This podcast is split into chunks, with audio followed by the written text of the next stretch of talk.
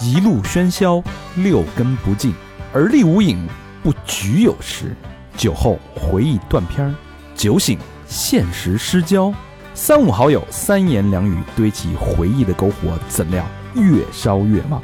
欢迎收听《儿》，欢迎收听最新一期《三好坏男孩》，我是你们的干哈呢的朋友大长，你们好吗？朋友们，朋友们，朋友们，我是小明老师。我是和平，我是高璇。高璇，哎，干哈呢？不是，应该是那什么，瞅你咋地？你瞅啥？瞅你咋地？你怕丑 啊？你你他妈怕丑啊？我们今天学到的这个非常这个正式的一个对你瞅啥的一个官官方的一个回应，就对必就绝对会打起来的一个回应， 谁教我们的呢？啊，一个不怕死的朋友啊。这个朋友先跟大家打一招呼吧，庄无邪，老庄跟大家打一招呼。大家好，我是庄无邪，叫我老庄 就行。呃，老庄，一会儿我们再说怎么认识老庄的啊。嗯老庄呢，还有老庄的太太兔姐，跟大家打一招呼。大家好，我是兔姐。兔姐也是一个奇女子，传奇人物啊，挺爷们儿的，太爷们儿他们。呃，给我们看那个老庄那个肝儿的照片的时候，嗯，大家没听错啊，就是他的肝脏的照片的时候啊，我都惊了，我操呃，我。我反正咽了好几口口水 对那个硬化到那个程度，确实是你怎么还有你还有心情会想拍那个东西呢？这个医生就是呃现是从手术室出来，让我们家属进去说拍一个照片留一下纪念嘛。这医 生也，啊，屁股就扔垃圾桶了，是不是？我要不我要不拍行吗？可以，也可以以不，拍但建议你们拍，就证明你们这个钱花的的确是很值的。啊，花了哦，对就是你看，这给你可给你弄出来对 了，不是没你啊弄。确信他的肝实在是已经坏的没有办法再用了。啊，眼见为实。嗯啊对，呃，确实啊，看到那张照片儿，我们不会放出来的啊，嗯因为你看完之后，你可能再也不想吃烧 烤了。啊腰的特这别一块大儿腰子特别大腰子这一块儿啊。好，那隆重介介绍一下我们的庄无邪啊，是刚刚死里逃生的一个人。嗯，用他自己的话说：“我死都不怕，我怕穷。”嗯，是吧？这段经历是在他跟一个制片的一个 一个对话啊。对，对对呃呃，所以老庄是刚刚那个换完肝的一个人，然后我们怎么认识他呢？是因为之前前一阵儿有一段儿上了一个热呃微博热搜的一段儿嗯一个事件，就是一个肝病患者换完肝之后呢，出现了很多的幻觉，对，幻觉之后呢，他一冲动就从医院的高层窗户跳了下去，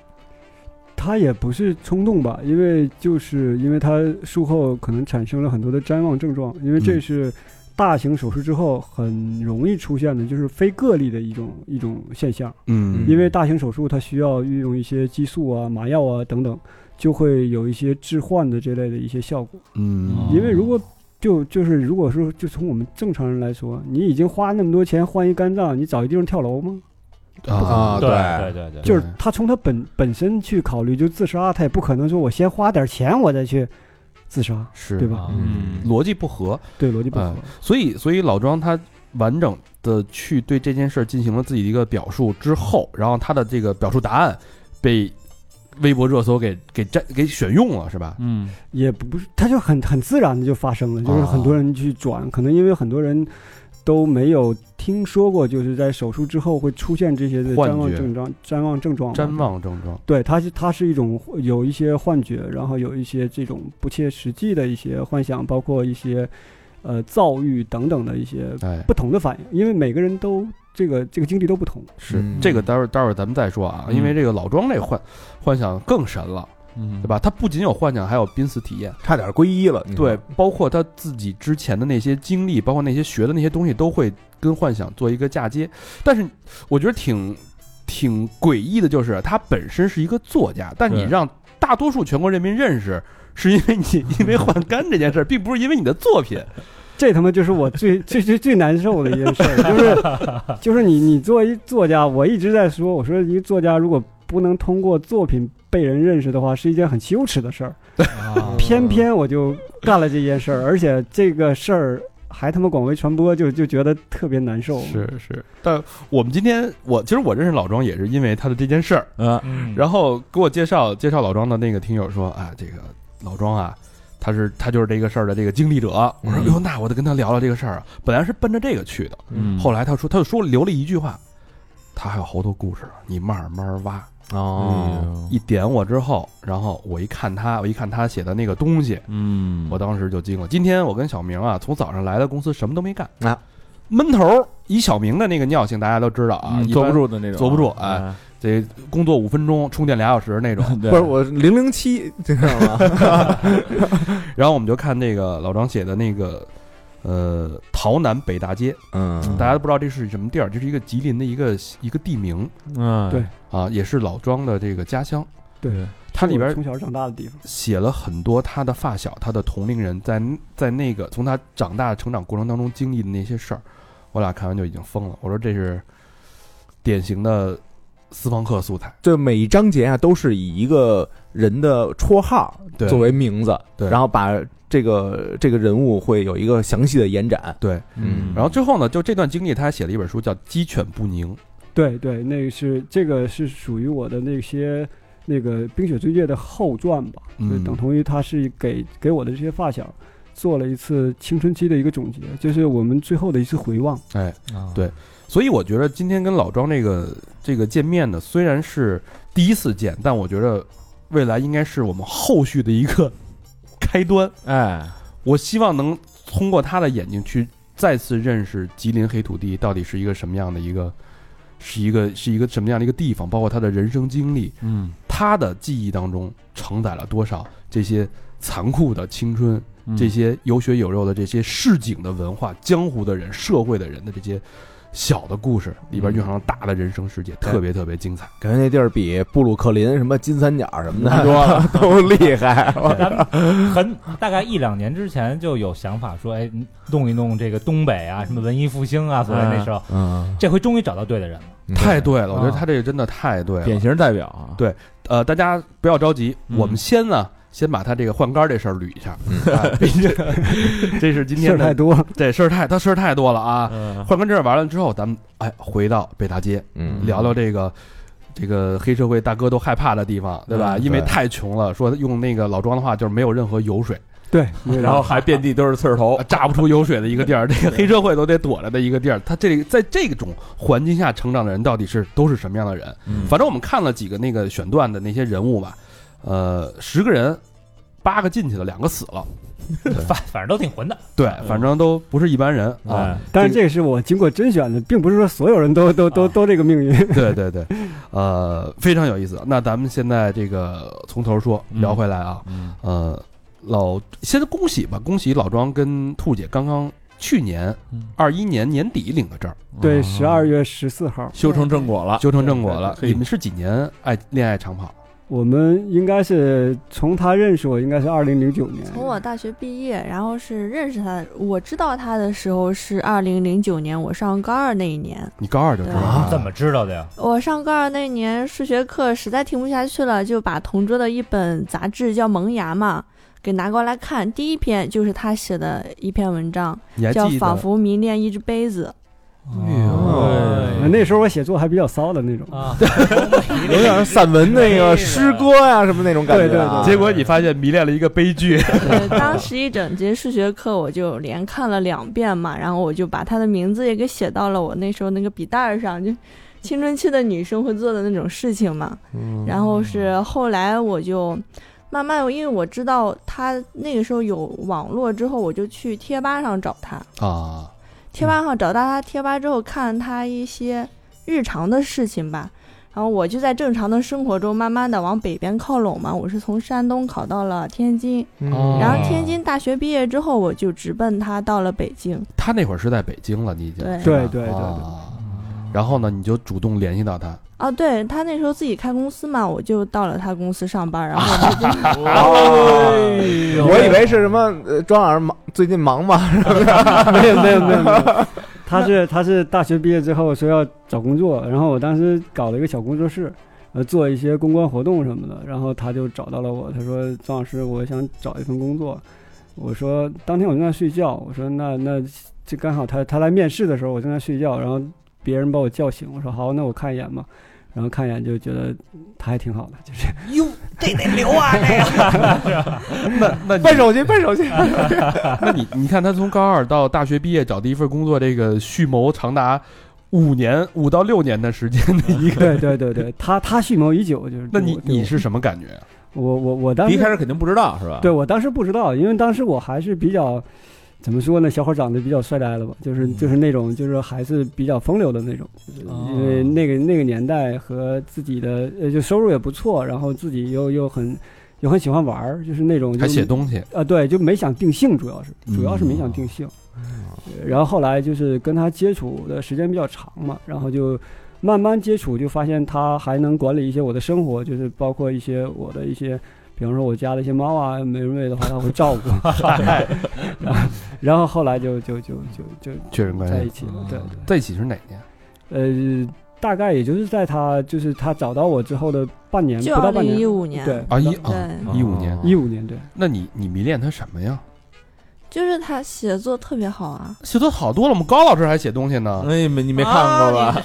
没有，嗯自从读过他的东西之后，我就只读他的书了。哦，那你嗯就那我理解了，因为我们很多听众朋友听了我们的节目之后，别的节目就听不下去了。啊，理而解且呃这这这点能干是到零九能干到年，零九年那个读的庄老师的作品是吧？嗯，对，零九年，就差一步，啊 我那小说一零年写的。 就差一步。哎，呃，但是从一五年确定关系之后，嗯一六年对老庄就这个肝脏就对出现了问题。出现了问题，那时候就肝衰竭，因为那时候是最主要的原因是因为我乱吃感冒药，然后再加上酗酒。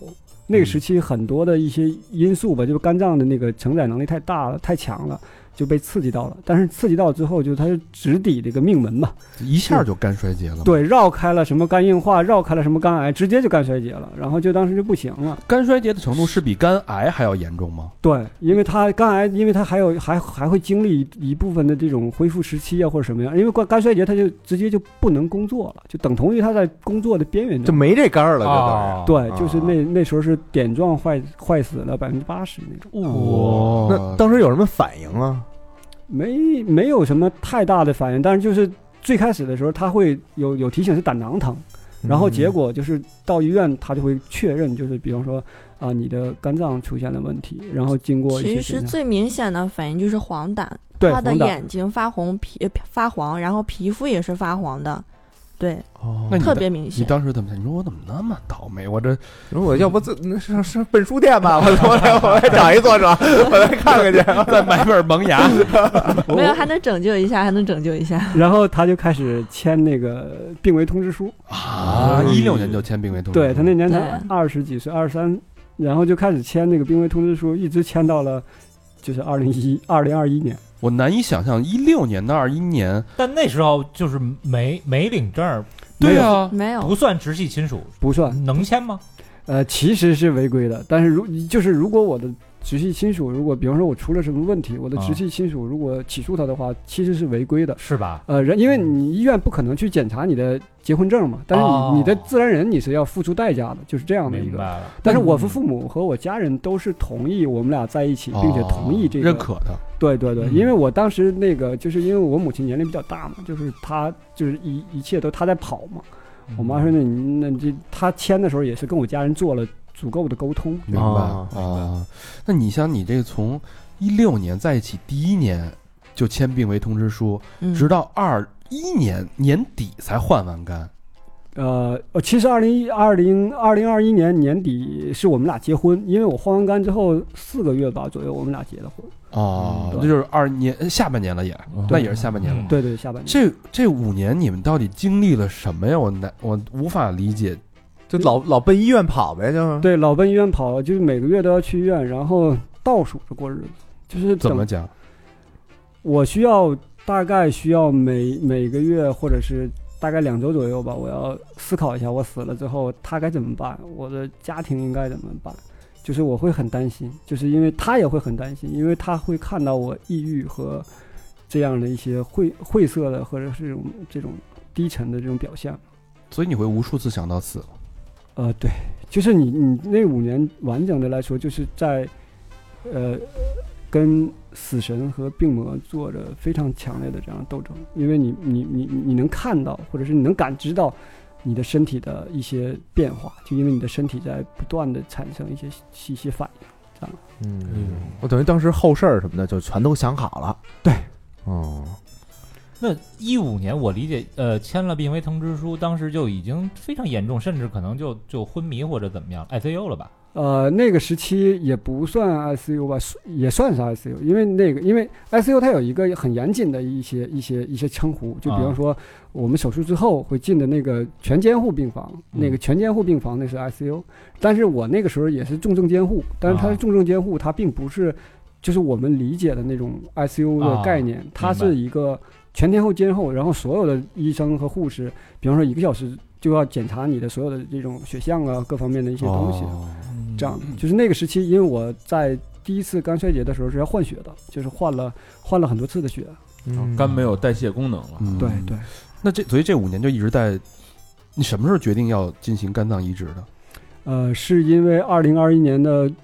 春四月二十八号，我我我我有一次感冒，然后我就感觉自己不对了，就是哟就是你你你身体你因为你 你天天面对死亡，你天天要面对病魔，你就会有你觉得种这天到了？就对，就是这天到了，到了我当因为当时我我和我太太很少分开的，然后那那天刚好刚好回娘家，到娘家嗯不到二十四小时，我给她打电话，我说我不行了，她就崩溃了，就赶紧往回跑，哦哦就是就这样，就因为她她那那天还在说呢，说我只离开了你二十四小时，你就捉进了医院，然后就就就就是已经不行了那样的状嗯态，所以那会儿两个人就决定要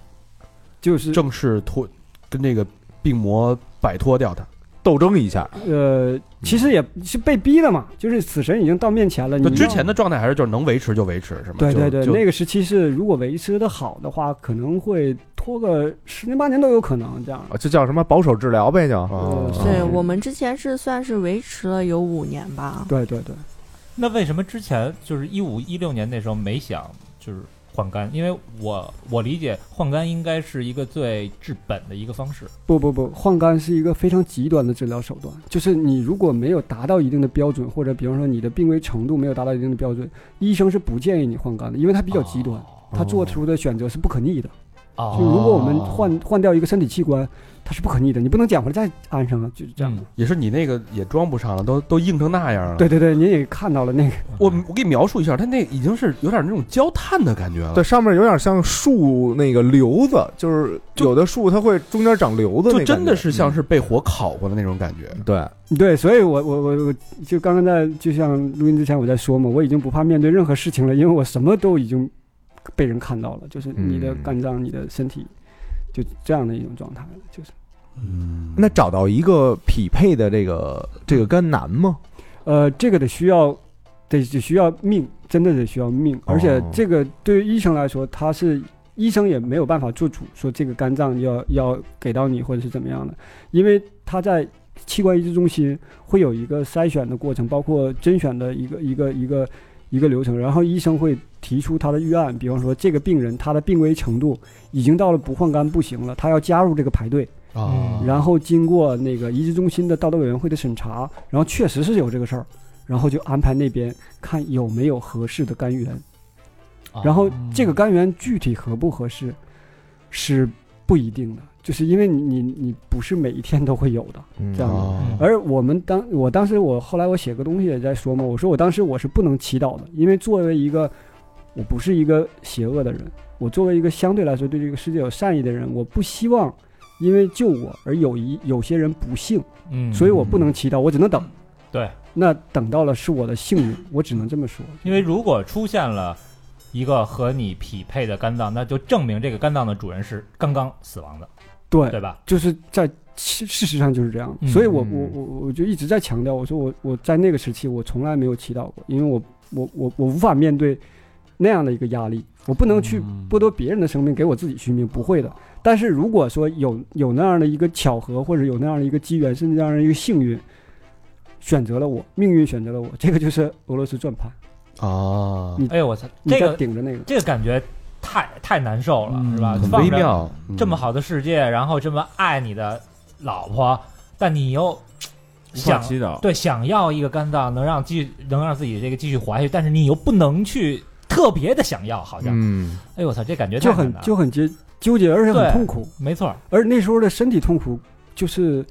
我我跟您形容一下，就是他他的就是那个痒，痒，那个在胆红素到了四百到五百的时候，你浑身是像虫子爬一样的痒。哦然后腹水是一个就像一个临盆的一个一个一个女性临盆的那个状态，大肚子就对等于，大肚子，然后就是接腹水的接，就是拿那个管子导管导那个腹水已经也都导不出来。所以这个兔兔姐全程都在见证这些东西是吗？嗯，对我全程跟随着他是一没有出过那个病房的。因为在疫情期间是不可以探视、不可以陪护，就原则上是不可以陪护的。如果你陪护，必须不得能出去了就对呃对，而且不只是这不能出去，你还要去进行什么呃 CT 啊、肺部的 CT 啊、嗯抽血等等，确认你绝对没有什么那个就是新感冠染嗯等等那种，嗯才能进入病房。那这这个肝具体的主人是谁，咱是不是也呃，这个是不可能知道的，因为在在那个医师中心的道德委员会监控之下，我们保持的是双盲原则，就是哦？我我不会知道对方，对方也不会知道我。但嗯是不是大概可可以知道，比如他的性别和年龄？都不知道，都不知就道是我们两个曾经在家里，就是作为私房话的这么聊起啊来，就是说你会猜测嘛，因为你毕竟啊是在你身上的一个器官换掉了啊嘛，那我们就会猜测，就是就现在他觉得我的性格会有一些变化，因为确实是这样的。当你的人体的一部分产生了变化的话，你就性格会有一些变化。肝又会影响别人人的这个情绪和脾气，肝不是嗯会的，嗯会的。怒伤肝这个嘛是对生气嘛？对生气呃，中医里面说肝藏魂，嗯就是说魂魄在肝脏里面，就是在中医里面啊。然后就是我会产生一些变化，所以所以我们在推测，呃，兔姐的意思是可能会是一个女性吧，因为她觉得我变化了之后就会很哎温柔。很对对对对对，就就不像以前那么那你臭之前是什又么硬脾的，气啊？就又臭又硬的换老肝皮之前，他真的是一个特别直的直 男，特别特别直。北大街出身嘛，对对换肝之后，我就觉得变成了一个爱哭鬼。对，就特别特 别难。哎，那要这么说，那永不瞑目那个是杜撰的呀？换眼睛，这换换完那个角膜，然后还说，哎，我过来看看你这角膜什么的。对，这个应应该该不不是可真的，因为、啊因为移植中心的移植中心的最大的一个伦理问题就是双盲原则。嗯，嗯因为你你这样的话，就是就是避免了双方之间的一些一些问题，比方说情感纠葛。对情感纠葛呀、包括一些生活上的一些破坏啊，这个嗯这个肯定是有压力的嘛。如果比方说我拿我我我我接受了一个我我知道是谁的话，我如果不去不去看望他的父母，你想我我的心里心里过不不去安对没错啊这是一个伦理问题，所以在伦理问题里面，我们我们国家我们国家因为在肝脏移植这个手术的技术层面已经非常完善了，嗯所以我们国家有这样的一个就移植中心的道德委员会就会监控，呃，可能会我我不知道那道德委员会具体都是什么人啊，因为比较可能比较也比较神秘，就是他们会监控这个整个流程。啊哦，那说说这个换肝的过程吧，就是你刚才咱们聊到这个濒死体验，你也说了，王朔一本小说去帮你去印证了这个体验呃，是不是小说电是影就是《不老骑士》那个电影？啊。对，他他描述的是一个什么场景？呃，王传君当时他用那个镜头语言描述了我当时的幻觉场景，就是是完全对应得上的，是吗？呃，对，完全对应得上。它是它是我幻觉的一部分的时候，就是，呃，所有的你的亲朋好友，你成长之中的一些经历，都会打破时空界限来到你的身边。就你能具体的看到他们，你能甚至你能摸到他们，你你感受到他们，就是他们的喘息、他们的动作，这些都在你身边。那个时间点是你接受手术的时间吗？呃，不是，是，是手术之后，因为你在接受手术的时候是是是全麻状态的，哦然后你被推出了呃 ICU，因为手术之后会在 ICU 里面监控。嗯，呃，我监控了三十六个小时。那可能有些人他因为他身体不同，就是身体的状况不同，时长也不同。然后我出来之后会有这个就是激素代谢反应嘛，就产生了一些这样的一些关于这样的一些幻觉，就是就是我们刚刚提到的热搜上的那种那种状态，哦粘什么？瞻望就瞻是望就嗯就是就是其实就是就是你的幻想和幻觉，然后这些东西因为激素在。呃，医学和激素上，医在医学上，激素和毒品等等麻药这些东西都是统一的嘛。当然咱也不懂，它好像就是那个统一的概念。呃，你就等同于在在吸毒。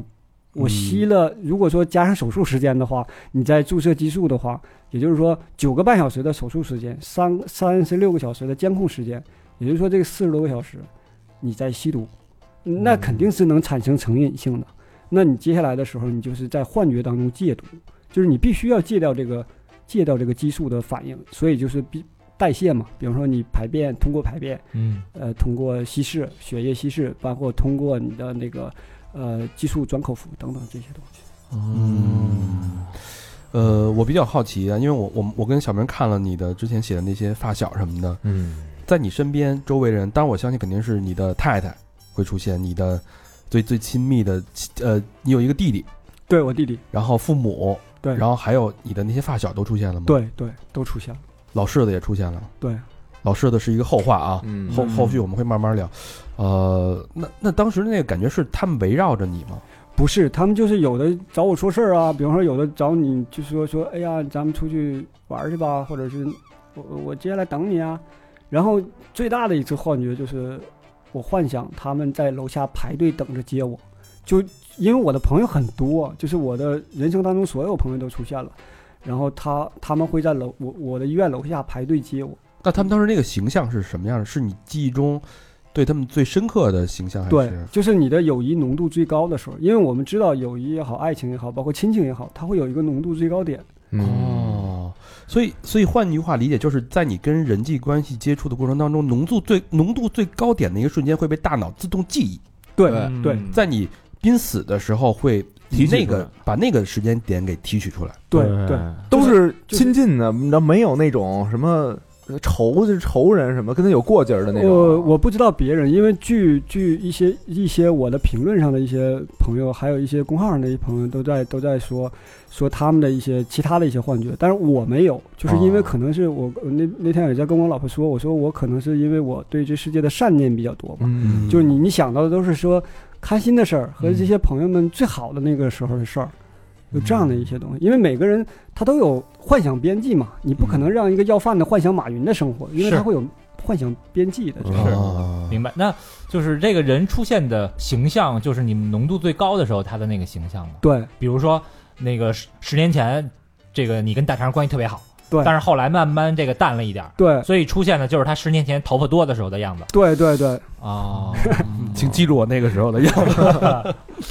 那有没有逝去的人？呃，也有有哦，呃，不但有朋友，还有亲人，比方说像我爷爷，我就我就在那个时候想到了他，哦嗯 而且有另外一段的幻想，因为他那个幻想是是杂乱无章的，就是另外一段时间的幻想，就是你在地狱里，它会有火，就有火，嗯然后你你会发现有人攻击你，这个人不具体。然后我当时我记得，就我爷爷在在在那边就说说，咱们家难道没男人了吗？就是就那意思，就是就是你们跟他打呀。啊，然后我弟弟我们几个就冲上去了，就跟跟对方就打到一起了，就是跟那就像恶魔那类的东西，嗯，但是它具体不具象，就是你没你我现在已经回忆不到具体的形象了，嗯可能在那个时期的幻想就是就是跟那个病魔也好，死神也好这样斗争，对，抵抗，因为你 OK 你在自我的潜意识里一直在保保保护自己。嗯有宗教这方面的吗？哎对，有有一些，这说到这个宗教了。啊， ICU 出来之后，这种这种幻觉是一直在出现的。嗯啊，对，据兔姐描述，嗯你那会儿就是性情大变，因对为你是一个东北直男，对，是从来不是不不屑于啊，嗯咱不是说这是好的啊，嗯不屑于把这个感情这个事儿呢放在挂在嘴嘴边，比如说示爱呀、啊对吧？？表达自己的情感，但是那就个没那么恶心。当时，哎出来之后， 哎，就变得是吧？怎么怎么兔姐怎么描形容他那个状态？他最厉害的时候其实是就就会抱着我哭，然后是跟我说爱我呀，什么以后要对我好啊，什么什么。把之前多做的恶那心那多恶点心错事儿都给说出来了，我忏悔了。嘴上当时抹了蜜了哈。对对对，嗯那个当时是是什么幻觉啊嗯，也那个时候其实不是幻觉，啊？就是你你你，因为你对幻觉，你知道自己处在那种情况之下了嘛，因为毕竟还是有一些现实的体验嘛。嗯那就就你要抓住一个现实，这个现实就在我身边，就是我老婆。那我哦只能把它作为一个我现实和虚幻之间的一个坐标，哦就是它是一个中介点，就是你哦明白你相信它，然后你会把所有的东西都全都，你会说，你说老婆我害怕，我好怕这件事情，我好怕，我以前从来没有，就是呃，大家可能以后也会知道我的一些经历，就是我在经历里是不恐惧的，对因为他我很早就割掉了恐惧那个神经他，的经历是一个混蛋，对对， 就混蛋没有恐惧，就是这这种感觉，但是但那个时期就会就会有。所以呃，因为你已经分不清到底哪个是现实，哪个是虚幻出来的，所以你唯一能确定的就是你太太在身边照顾你这件事儿是啊真的，唯是一真的可确定，所以它就是你唯一去抵抗那些幻觉的唯一的一根稻草。对，而且他不会伤害我，嗯他会保护我。我那个时期的所有的这种这种就是对于生的向往，都寄托在我太太身上。嗯，那那刚才咱们聊到了，就是你会跟禅宗会有一些，对我以前因为读过一些像武登会员呢，还有一些禅宗公案呢，就是你因为就是我是一个比较喜欢读书的人嘛，嗯看到过一些相对相关的知识，然后你就会把自己带入到一种，比方说禅宗里面就是得到的一些高僧啊等等这样的一你些觉得自己得到了是吗？对，然后你觉得自己受到了那种灵犀一指的点拨，就是就是类类似于就是你你会觉得是我已经到达了一种看开了的彼岸，但其实是没有的，就是开幻想，开悟了，对，开悟了，就所谓的开悟了。彼岸那个高僧说嗯，：“去三好，录节目。那是神僧还是哦 还是人还是神僧，对对对，嗯嗯，那你觉得这个这种这种幻想，因为据兔姐描述，你那个幻想已经挺可怕了，就自己开始给给你编故事了是吧？还特别真的，对，那是他刚出 ICU 的第一第一天吧，他就给我说了一个特别真实的故事，就说在他在 ICU 里被人追杀，对，然后呢？然后他说是因为有人想抢他的肝，对。哦，后来我们，因为我们一直都很很，当时是很迷信医生的，然后就跟问医生嘛，我兔姐就问医生说这个怎么怎么回事？怎么会有 ICU 里怎么还会有医生在追杀他？对，因为他说的细节特别的丰富，让我一度怀疑是真实的。然后我就跑去质问医生，我说：“我说他在 ICU 里发生了什么？为什么他回来之后就说他的肝要被人拿走了呢跟杀死比尔那个， 然后，然后那个嗯医生怎医么说医生因为见惯了嘛，就是就就是直接就告诉他这个这哥们儿幻觉了。？”啊对，医哦生就跟我说，这就是正常的激素阶段反应，嗯，然后可能会持续一段时间，具体持续多久我们都不知道，反正你就熬过去就好了。哦啊，就潜嗯潜意识里，你就是是在保护保护这个新的肝脏。嗯其实哦其实我后来想了一想，好，好像他潜意识里在保护旧的肝脏，但是反正就是就是保护嘛，就是对你身体某一部分缺失的一个保护，然嗯后就总幻想有人要抢走它。嗯，那那你怎么看待他觉得自己成仙了这个这件事儿？哇，那段时间其实最折磨我的 时候，他他他每天都问我。你过来了吗？你游过来了吗？我其实不太懂那是什么意思，因为我平时很听很少听他聊禅宗的东西嘛。对我，我因为我我我没有没有真正的宗教信仰嘛，就是我可能在家里会翻看一些哲学啊，那些偏哲学一类的书，然后看了一些禅宗的书，因为禅宗会有一个彼岸、此岸这个概念嘛，就是哦，嗯他会他会说说，当一个人开悟之后，他会从此岸到彼岸去，然后在彼岸里面看到此岸的芸芸众生等等这些东西。那我在幻想的时候，就把这部分的知识植入到了幻想当中，然后我就会觉得，我说我老婆还没有得到，我一定要让她得到，就这种感觉。过去了，对啊对对我们对昨天聊起这个事儿来，他竟然说我们家的猫都游过去了，我还没有游过 去，我一听我就生气了。我老我老婆说我我有那么笨吗？就这样。 呃，现在虽然说起来大家这个嘻嘻哈哈的，但是你可以回想到那个状态，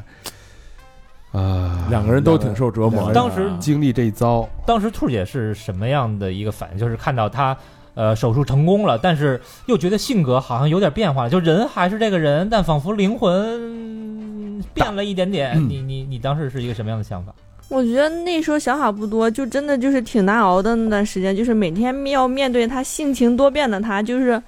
每个每一秒感觉他都是不一样的，啊，就那样子，我就感觉他疯了，就是两个字疯了。我操，什么两世为人啊，这是。但对他对他他以前是这种这个钢铁直男，后来变得温柔了，还抱着你说爱你，以后一一定会对你好，你会会感觉奇妙吗？以反正前会期待这种吗？？以前天天都期待，后来他每天说的时候，我就有点受不了了，我就天天问医生，我说他什么时候能好？这个这这段反应什么时候能过去 什么时候能变成对原来的死直男？对对对，嗯突然怀念过去的我，嗯这这个过程大概持续多久？呃，半个多月吧。就但是回家之后会有些许的这这样的，但是那时候已经不具备，就是嗯那时候已经不具备破坏性，也不具备这种不具备这种这种穿透力了，就是等同于啊强弩之末了。还会有一点点幻想，但是很少了。哦他真的会有就是幻想到，比如被人追杀这种情况，然后去轻生的这种有，就是我我为什么说那个那个就是当时那个换肝那个患者他会跳楼呢？就是他会因为我据我当时的感觉，就是我也会被人追杀等等这样一些东西，抑郁、躁郁这样的一些事情存在。呃，如果不是周边的人，就像我老婆会对我非常的呵护，然后我家人会不停的打电话问或者发视频。那如果那个时期如果稍有这个照顾不慎的话，嗯他的幻想很可能就会嫁接到现实当中，哦，绝对是这就真很的可怕了。对哦，这就很可怕了，因为就像。呃，还是那种就解读，就是因为一些吸毒的人经常会干出一些破坏性的行为，甚至自己破坏自己的一些行为，就是伤害自己的一些行为，这也都是不理智情况之下出现的问题。嗯，嗯嗯因为他可能就是他能幻觉是有人追杀他，他也能幻觉窗外不是对那个对十层楼，啊对吧就是一可能台阶儿，对，窗外没准是一个彩虹桥或者是一个对什么，对，所以所以窗外是彼岸嘛，对，呃，所以所以对对，有这可能，因为当时所有人在在在评论里，当时我为什么发那个发那个微博，很简单的一个初心就是，当时很多人在评论里埋怨这个患者。啊不珍惜什么的，对我说，啊我说，就是你他妈用用用用脑子就这么想，就是我如果我花我花钱跳楼，嗯我花一百来万我去跳一楼，我还找一这这地方医院去跳楼，我省下这一百来万，然后我上哪哪个哪个最高最高怎么怎么样？因为他我花这么多钱是为了求生，对吧？对，对，我是为了生命，我要我要存在这个美好的世界上。那好，我留在这个世界上，我为了这件事情，我付出了金钱，我付出了身体的一部分，等等这样的努力，在医生的这样的一帮助下，你努力得到了，留存了，然后我还去寻死吗？嗯嗯，当然，你在清醒的意识之下，肯定不会嘛。嗯是嗯所以这个这这个逻辑就是这个逻辑是不成立的，就是他想去谋害医院的，或者是去浪费这个肝源，这是逻辑上就不成立。对，嗯所以他所谓的这样这样的一些轻生这样的一些举措或者是一个动作，我觉得这个完全就像刚刚我们说到的那，就是说，呃，这个这个这个看护啊，或者是这样的一些一些一些事情没后照续顾的到，照顾哈没对照顾嗯到，这个其实就是一个同理心的问题，没对，包括你换位思考。对如果因为那个是你没有动机嘛，跳楼的话没有动机，嗯对呃，说到这个，所以从那个之后，然后两个人就领了证了，等于是新生了，对吧？对，可以说现在的就不像那个肝衰竭那几年的那个状态，每天要不停的奔医院啊，不停的去，嗯，现在还会有，倒就是那倒计但是那时个这个时期是很幸福的，就是我们已经不再倒数着过日子。啊，兔姐以前说过，就是我们俩在倒数着过日子，过了这么多年，就是我们不知道哪天幸福会终结。但是我那我们那我们，因为我们俩感情一直都很好，就我们不知道哪天会终结，所以我我我们就会觉得说，哦，我们要珍惜现在，但是现在也更珍惜了，就是觉得说我们一天一天在正数着过日子，嗯就我们往老了走。嗯，真好。所以，所以你们是非常，你可以你承认你是非常幸运的吗？我非常幸运，我我我可能是这个世界上最幸运的人，我就因为我就在自己在想这样。我觉得兔姐真的是，她别说，虽然没在你的幻觉里边到彼岸，我觉得兔姐是真正到彼岸的。嗯对他真的是已经已经悟到了这样的一些对，还是游过去了生 命，对啊，他他他游的比我快，其实 对， 那猫是她带过 去的。对对对， 呃，但是这个幸运啊，其实有有代价的，因为你想从一六年有病嗯得病到嗯二一年治愈这个过程当中，他肯定是要不停的有很多的财经济压力，嗯包括整个换肝，你统计过大概花了多少钱吗？呃，八十多万吧，八十多万，对，然后不算后期的一些一些东西，就不算后续的一些治疗费用，因为你后续还要吃药什么的，很能昂能报销吗？报不了。完全报不了。嗯那这个钱怎么解决的呀？我前几天有朋友问我，我就说，我说其实我没什么钱，因为写作、啊、这个这个这个年代，作家并不吃香，也就没卖出几个钱去。但是我有很多朋友，就是我的发小、我的前同事、我的铁磁，包括我的合伙人、我的这些大哥们，都会慷慨解囊的帮我，就是他们在极短的时间之内凑到了这些钱。啊，是他们给凑的。哦嗯对，就是极短的时间之内，就是那种那种热切的希望我留在这个世界上的这种愿望，是我留在这个世界上的理由。嗯，有没有具体的一个一个人做的一一个？但我相信大家都都很这个心情都是一样的。但是我想就是通过一个具具体人的一个事儿，咱们来嗯看看他们是做做怎么做的。呃，我说我说两个人吧，嗯因为一个是一个是那个呃我的合伙人，就是因为公司这最近这几年因为疫情嘛，经营的嗯还是比较。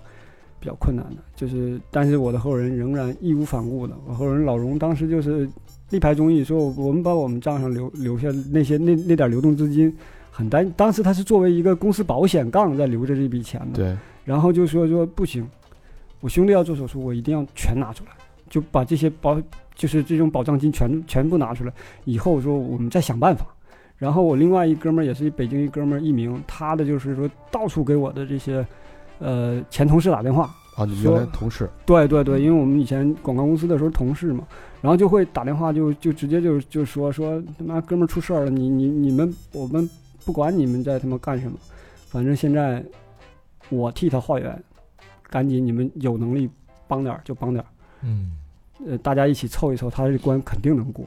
因为他们很相信我的求生意志，就是如果除了这种刚性的这种病病魔的这种折磨，我的求生意志是很很很浓的这种，就是嗯，哎呀，我觉得那个合伙人基本上就是在公司跟，呃，老庄二选一了，嗯对，就公司和兄弟之间嘛。嗯，前几天我们在一起吃饭，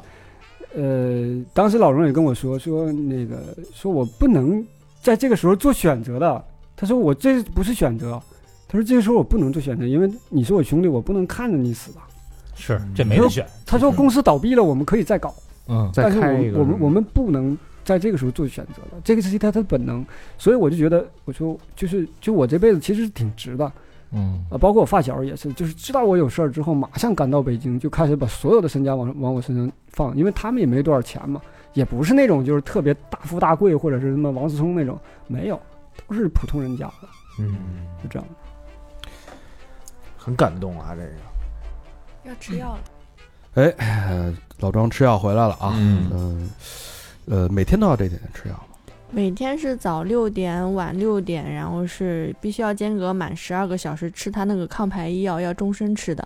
啊哦，哦，酒是喝不了了，酒是喝不了，但是我其实听到终身吃，我是很幸福的，因为你起码还有终身可言。 啊，你明白这个这个前提就是你有终身可言，所以嗯就还还还好。是是，这个关呃肝也换完了。嗯这个人生是新的篇章也开始了对啊！这一趴呢，其实是让大家了解公众怎么认识老庄的啊。对，当然那个热搜完了，挺汗颜的，呃，这个 这个这个犹如这个烈火烹油一般啊，嗯啪高上高高起高落的啊，大家对老庄也没什么兴趣了。哎，呃，就如这个开始小赖了是吧？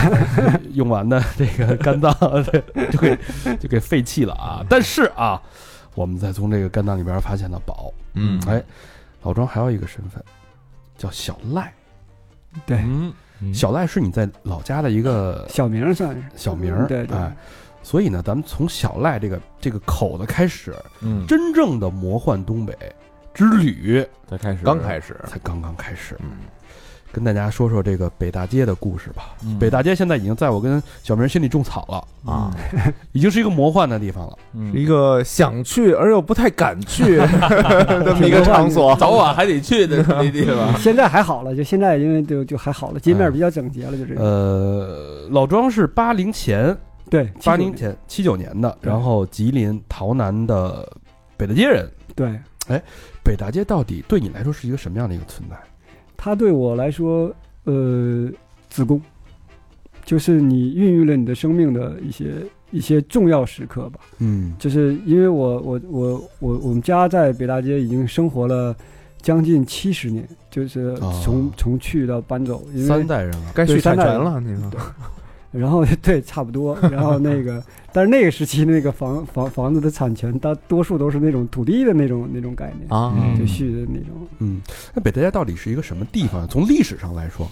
呃，因为它是一个很奇怪的地方，就是因为我们洮南市是是东北的一个就是一个角落的地方，就属于一个黑龙江、吉林和内蒙的三省交汇处，哦所以在当地，在特别是民国时期，特别是就是在清末时期吧，就是盗匪横行，那地方出的最出名的人物就是张作霖。张作霖和他的那些结义兄弟，就是在洮南的老爷庙去磕头拜把子的。所谓乱世枭雄啊，对，就是嗯所谓的东北的历史，那个枭雄历史就从那儿缘起的，就是我们当地的缘起。然后我们当地的很多，呃，包括我的一些发小、发小的爷爷们、爷爷辈儿的这些人，多数都是那种土匪啊，或者是一些马变呐等等这样的一些人，就是那种军阀的一些一些一些边边角角的这种角色吧，嗯就是他们的这些这些有一些长辈儿的亲属，就是这样。嗯，有历史传承的是对，但是历史传承那个文化不太好，就是不是不是那种文脉文化，是土匪文化，就那因为种。我拿那个手机搜逃难啊，嗯先出来几个都是逃难大案， 啊， 全是这个。对对对对，那那他现在他靠他这经济是靠什么维持呢？就是呃，经济是农作物，就是绿豆啊，还有一些辣椒啊，什么样的这样的一些一些一些生产的一些这样的一些农作物，啊，呃，属于是农贸产品吧。但是就是这些年吧，它的土地资源并不是特别的。特别的好，就是嗯就是因为我们当地的这样的一些有，因为它是属于一个这个呃草原边缘地带，科尔沁草原的边缘地带，所以它那个沙漠化也比较严重。就是嗯我们曾经在小的时候，八十年代的时候有一句话叫。呃，一进陶南府，先吃二两土。今天吃不够，明天再来补。就是风沙比较大，哦啊，这个地方嗯，等于是有一点儿这个三地三界三地交界处，其实是大家都知道，啊嗯这种地方都是最三不管管，三对不对管对的对地方，对吧？对嗯嗯吧嗯嗯就发生命案那个，没准人都说，哎，这你这这这腿啊，在你们那边 界呢，啊，你你们管，当然那是解放前啊，解放后就不至于了。但是解放后，它的治安一直也很成问题，就当地也是做了很多的整改，但是现在当当然就比较和平了，嗯不像以前有有像咱们都文明时代了。但是在早期，特别是在八九十年代吧，那个时期治安还不够，就是治安管理人员还不够不够全面的时候，就是有一些。有一些相对来说比较耸人听闻的一些一些事情发生吧，嗯像三地交界，气候呢又相对来讲有点小恶劣，嗯还有这个民风彪悍是的吧？这个传那肯统。定就是对对对民风对比较彪悍。对，嗯为什么说这个当地的黑社会到了洮南，不到了那个北大街都说这地儿啊？咱得低调点儿，对对是吧？咱别往里走，别张扬可，对对，因为此话怎讲？因为你你那个我们那个地方吧，就是属于是什么地方？就是说说贫民窟啊，因为咱们这这个也不提倡这个贫民窟这种说法，叫棚户区。那个地方由于这个处于城市边缘，然后它的它的这个这个边界性质就比较比较重，然后那里面有一些菜农啊，居住的人口比较复杂，就是菜农、小商小贩，嗯然后贩夫走卒这些人，然后还有一些就是工人，但那个时期的工人，八十年代的时候还好，但是九十年代就下岗了嘛。嗯，也就是说，那个时期我们整个北大街是一个大杂烩儿的一个地方，嗯而且这些大杂烩儿都是底层的大杂烩儿，不是说我们现在讲的那种多元化，嗯，不是多元明化，白。是大杂烩儿。嗯可能普遍文化程度也不是特高，都对是体力劳动者。嗯对嗯对对对对，你看，在老庄的笔下有很多有趣的人物，嗯，鬼子六啊，那签子呀，嗯对嗯对吧？就各种各样，这些人都是，呃，出神入化。但是，嗯但是你看你笔下的人，跟我之前看到所有描写东北文艺复，所谓东北文艺复兴，呃，都用这个去当一个噱头嘛。对包括这个呃下岗大潮，包括现在都说东北有一些没了，因为年轻人都在全国各地去出走的这个背景下，我觉得他们描写的有很多的是一些在这种大变革、大历史背景下的一些人小人物的一些命运，都非常的压抑，看着特别压迫。但是你这个让我看着，它真实，嗯但是不压抑，是很痛快，有点甚至有点江湖的感觉的，草莽那对种，，有点草莽那种感觉，就是就是杀就是杀，打就是打，嗯，就是我可以我可以做一广告嘛，就是我的有一个公号叫庄无邪，嗯这个公号就是我我在里面更了一些故事，就是我我当时在写故事的时候，初心也是比较温暖的，因为我跟这些人一起长大，可能别人看来他们是社会的一些不安定分子、不安定因子等等，但对我来说他们是发小，就是他们是我的铁磁，是我的好伙伴。但是因为大家长大之后，可能选择了不同的路，有些人选择了可能是，呃，一些走歪了的，或者是一犯了一些错误等等。但也有像我这样的人，也有一些，还有一些我更好的朋友，他们可能就是从商啊、从政啊等等这样一些人。嗯，但是在那个时期的时候，我们是大杂烩儿在一起的。嗯而我在写东西的时候，我追求的是一种什么呢？就是在冰雪之中的一种温暖，就像我可能你现在还没看的那篇文章《老柿子》一样，当时他的父亲去世的时候，我们俩躲到了一个地方，就是一个废弃的一个蔬菜大棚，就那个蔬菜大棚里面，它可能就是还是会有漏风的，就大冬天的。但是当时我们两个在一起的时候，就觉得这个就是我们的世界，嗯我们两个不会分开的，我们不会因为任何困难放弃对方的。这个就是我们之间的兄弟情谊。这些兄弟情谊，就是我们可能从八九岁嗯开始就已经感知到了，就是我们会站站在一起，不论面对任何事情。就包括我我我我我我这次有病等等，他都会每天都会给我播视频，就是要确认我的情况我还活着。嗯，呃，在老庄笔下，他的那些发小嗯哈、刚才也说了，就是要不然就是九死一生，嗯呃，摘皮的，对吧？对，进监狱的，嗯，然后、呃、去世的。啊挨刀子，反正全心全眼儿的少。你是如何做到全身而退的？因为我有原则，也有底线。就是我的原则是我，呃，我经常会开玩笑说一句话嘛，我说我是可以去探监，但不可以去坐牢，就是我不会去触碰法律红线。因为我我我干爹就是一个警察，他经常会提醒我，就说你不要去做一些违法乱纪的事儿，你不要去做一些伤天害理的事儿。这方面，这是我的原则。嗯而我有底线是什么？我不会放任自己去去去去学一些邪的歪的东西，反而在包括我们在一起淘气打架的时候，我躲的地方就是特别奇怪的地方，就是我妈当时工作的一个一个学校的图书馆里面，就是也是我上学的中学的一个图书馆里面，我有那个钥匙，因为我妈是后勤人员。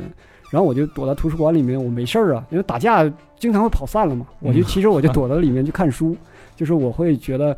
我要上进，我不是破罐子破摔，我是好罐子，我凭什么要破摔？嗯就是我可以出身是在那种地方，但是我不会认同命运把我去摁在那个土里摩擦，我不会的。就包括这次得病等等，它都会有一个奇怪的因缘在因果在里面。这个因果就是你不甘愿去走下坡路的时候，你面对的永远是困难，但是它永远是美好的，嗯，就这样。志不。在此，嗯所以你这个读书的习惯，其实是在图书馆，就是躲躲躲啊躲别人挨打的时候。打架对，跑躲散躲了别人揍我的时养候，成对了好习对惯对，我怕别人揍我，那我只能看书 得是。啊，这估计揍人那帮也就是打往打死了也不会说上那儿搜去，对对对对吧？ 嗯呃，这个像你这个从小到大经历过一些比较对你影响比较大的战斗事件，呃，怎么说呢？我一哥们儿叫老九，就是我们几个，呃，发生过一起事件，就是我们当时跟跟另外一个学校的学生动起手来了，但是当时比较混乱，就我们没有想到对方有准备，但是这这个冲突就突然间发生了，我们只有四个人，然后对方有二十多人，就是那种啊持刀的那种、那种那种。多大？岁数的时候？十多岁，十七，啊十七，持刀的那个在书里叫什么？这叫什么杖来着？就生死的。啊，生死杖。对对对，还有那没不持刀的叫什么仗啊？不持刀就是游戏嘛，不是不算打架。我们当时东北这个，东北这个感觉就是拳打脚踢不算打架，这个算是那时候对于我们小时候来说啊，因为我们是七零后，我们那时候你想成长八九十年代，特别八十年代九十年代那个早期的时候，那就属于一个童年的这个这个就运动玩嘛呗对对对，皮运动实也对啊对也皮实。嗯，冬天穿的衣服也多，你打完了也没啥事儿啊，这种哦，十七岁拿着刀，这是最危险的时候。那咱们说啊说回来，那个跟老九的那个，就是因为当时发生冲突就，就就就就就打乱了嘛，打乱了。当时就是也没没注意到，最开始没注意到，老九就踢一直他在外围一直保护我，然后就是因为我从小的体格不是那么强，就他们总是担心我受伤，然后他在外围一直保护我。呃，这个打散了第一起儿的时候，就是他就坐在一个马路牙子上，他说：“兄弟，我岔气儿了。”就是他说我他岔气儿了，但是一一揭开肚子是一个很小很小的伤疤。嗯然后我就告诉关哥，我说关哥你你去把他送送到医院去。关哥就背起来就往医院跑，然后我和另外一哥们儿我们就殿后，就是还是跟跟对方抡嘛，就是那种拿那个抢的那个周边那个修车那个那打气筒，那个打气气管子，我们当地叫气管子，就开始抡。就是在在在这个过程当中，就是就是到了到了医院之后一检查，说他的那个腹腔里全是血。当时那个医院是个小医院，嗯说我们没办法去去去去处理这个事情，那怎么办呢？我家一嗯转亲院呗，对我家一亲戚就就帮我们借了一个担架，当时那个救护车也不是特别方便，嗯，然后我和我和我和光哥我们几个就就开始就就抬着他往医院跑，就是往那个大医院跑。后来到了医院之后，就是确认了，就是他的脾脏被捅穿了，被一个刀捅穿了，然后就把那个脾什脏么刀摘啊？是一个小口啊，可是出来？那个叫我们当当时叫王中王，是一种很细很细的刀，就是那种特别三棱细儿的那种，哦就像一一支烟的那种，不是不是三棱儿，没有棱儿啊，没有棱儿，就是一种嗯一支烟的那种那种那种宽度的一个刀，特别拿细那种锯条，没准是呃像锯条那么宽度是吧？当时就叫王中王，它是一种卡簧刀，而且那个嗯那个刀当当年我记着就是那种刀伤过很多人，而且因为那种刀它特别细，进皮肤特别快，哦，弹簧的是吧？呃，卡簧那种就是那种掰出来那种，哦，就咱们在电影里经常能看到，就玩的那种，啾啾啾啾那种。嗯呃，那叫蝴蝶岛，也也啊那叫蝴蝶岛，它哦不是，它就很很很很，就是可能你大家在网上能搜到那种，就叫王中王那种特别细的岛， 这个这个在东北生活过的朋友们应该都知道王中王的。用王中王对切对王中 王，咱就知道王中王火腿肠， 对对，那那种那种就这说到这个这个兵刃这块儿，除了这个王卡皇这个王中王，还有什么你们这个顺手的兵刃啊？